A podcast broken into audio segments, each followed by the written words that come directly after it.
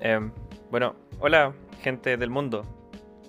Eh, en este último capítulo de nuestro podcast, eh, Los Cuadros Sarcásticos en Americanamente Hablando, o Americanamente Hablando solamente, eh, vamos a hablar sobre el surgimiento del discurso nacionalista en Chile y sobre el contexto en el que aparece, que es en la guerra contra Perú y Bolivia. Bueno, para partir, el nacionalismo parece surgir a raíz de ciertos factores y una causa específica. Con esto me refiero a que había ciertas cosas presentes en Chile que fueron impulsadas o unificadas por un hecho particular que las hizo devenir en el nacionalismo. Las particularidades a las que me refiero son, por ejemplo, que Chile tenía, en comparación a otros países latinoamericanos, una población mestiza relativamente grande, poder político bastante centralizado, buena estabilidad económica y triunfos en guerras internacionales. Em, probablemente el hecho que más impulsó el discurso nacionalista en Chile fue la Guerra del Pacífico, o Guerra del Salitre, ya que la cantidad de voces que se alzaba contra el resto de América Latina y enaltecían a Chile eh, crecía constantemente. Para entender esto, es importante remitirnos a qué estaba sucediendo en Chile y en Perú, que son los países que llegaron al final de la guerra, porque Bolivia se salió antes y, bueno, desapareció un poco del odio nacional.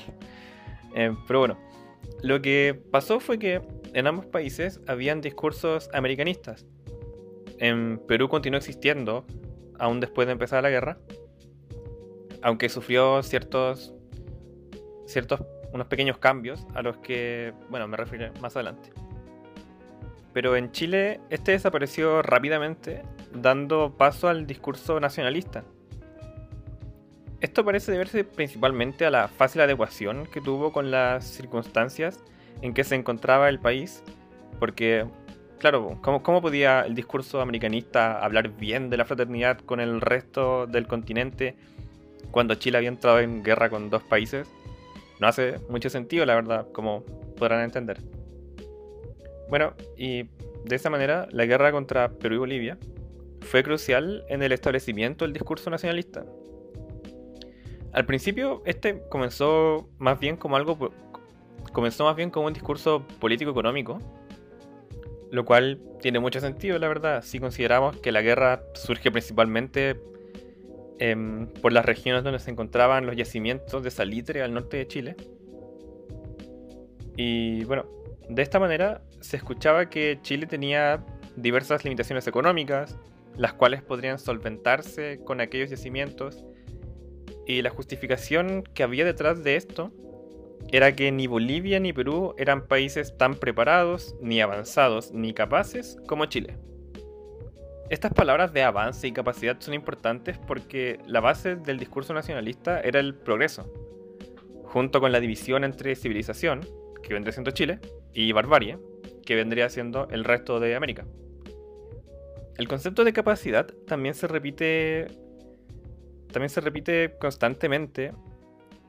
Bueno, por cosas que también comentaré después. Em, bien, hasta el momento tenemos que el nacionalismo surge desde un punto político-económico. Pero este no se detuvo ahí, sino que se propagó una base biológica.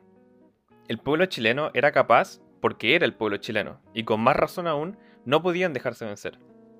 La guerra se volvió algo trascendental, pues no ponía en juego solamente los yacimientos de salitre, sino la superioridad de Chile frente al resto de América.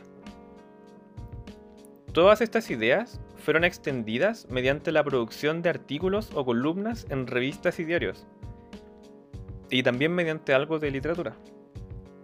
En un comienzo se buscaba desarticular el discurso del gobierno, que era un discurso americanista, eh, criticándosele, por ejemplo, su calidad de elitista y que nada tenía que ver con el pueblo chileno. Hay un ejemplo muy bueno que comentaré después. Bueno, así con la llegada de, de la guerra, el nacionalismo logró calar en el pensamiento chileno e intentó no oponerse al poder político, sino que ganárselo. De tal manera, las constantes publicaciones criticaban la capacidad de Bolivia o Perú de usar efectivamente las riquezas del salitre y llamaban a encender el espíritu nacional cuando venían batallas importantes o se ganaba alguna. Aquí tengo un, par de ejemplos de publicaciones. Em, en 1878, un año antes de la guerra, La Patria de Valparaíso publicaba, de 30 años a esta parte, Chile ha aventajado visiblemente a los estados vecinos en riqueza y en industria, en estabilidad de las instituciones y en progreso del espíritu público, dejando entrever el tan alto estima en, que se tenía Chile. Em, luego, en 1879, el Mercurio de Valparaíso decía que el americanismo era una cuestión elitista y conformaba en sus páginas una figura opuesta a la de los elegantes dirigentes de la nación. Eh, suena un poco complejo, pero la idea está en que el Mercurio, el diario, eh, decía, o más bien intentaba construir, una, una figura que fuese contraria a la que se planteaba en los discursos americanistas. Em, por ejemplo, la cita que tengo aquí dice, Pues bien, nuestro mal gusto es tan incorregible que seguimos prefiriendo la patriotera barata y de poncho al americanismo elegante y de gran tono que está de moda actualmente. Em, otras críticas también vienen por parte de la revista del Sur, que dice, la verdad, tenemos, tememos que el gobierno continúe haciendo sacrificios en aras de esa falsa deidad llamada Unión Americana, que tan funesta nos ha sido siempre. Un comentario bastante fuerte, si se, si se ve bien. Bueno, y para no seguir, para no seguir alargando más esto, una última parte, eh, un último ejemplo por parte del periódico El Ferrocarril, la patria, mutilada por las convenciones diplomáticas en homenaje al noble ensueño de la confraternidad americana, ha vuelto a recobrar por el norte la integridad que le corresponde por la naturaleza, por derecho y por tradición histórica. Bueno, como hemos visto, y creo que con los últimos ejemplos queda bastante claro, el nacionalismo surge con bastante fuerza en la escena nacional. Em, bueno, pero antes de terminar con mi parte, quisiera mencionar un poco eh, someramente qué ocurría en Perú. Em, bueno, en Perú también había un discurso americanista que con el tiempo fue desarrollando tintes nacionalistas, pero claramente en menor potencia que en Chile. Esto se debía a que fue el americanismo el que hizo a Perú entrar en la guerra y por lo tanto este la justificaba. Em, aunque a pesar de esto sí hubieron arengas que ensalzaban al pueblo peruano y lo que más me interesa resaltar es que eran semejantes al discurso chileno. Pues decían que Perú era un país civilizado, que no podía vencer, que no podía dejarse vencer por la barbarie. Es literal la misma, la misma dicotomía que se producía antes con Chile como civilización y el resto de América como, como barbarie.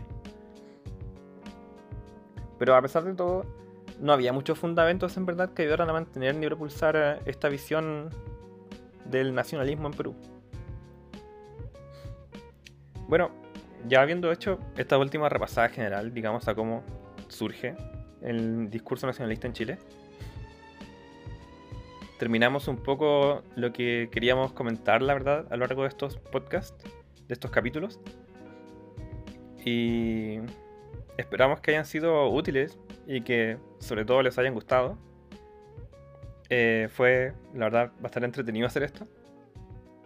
Y muchas gracias por su atención. Hasta otra.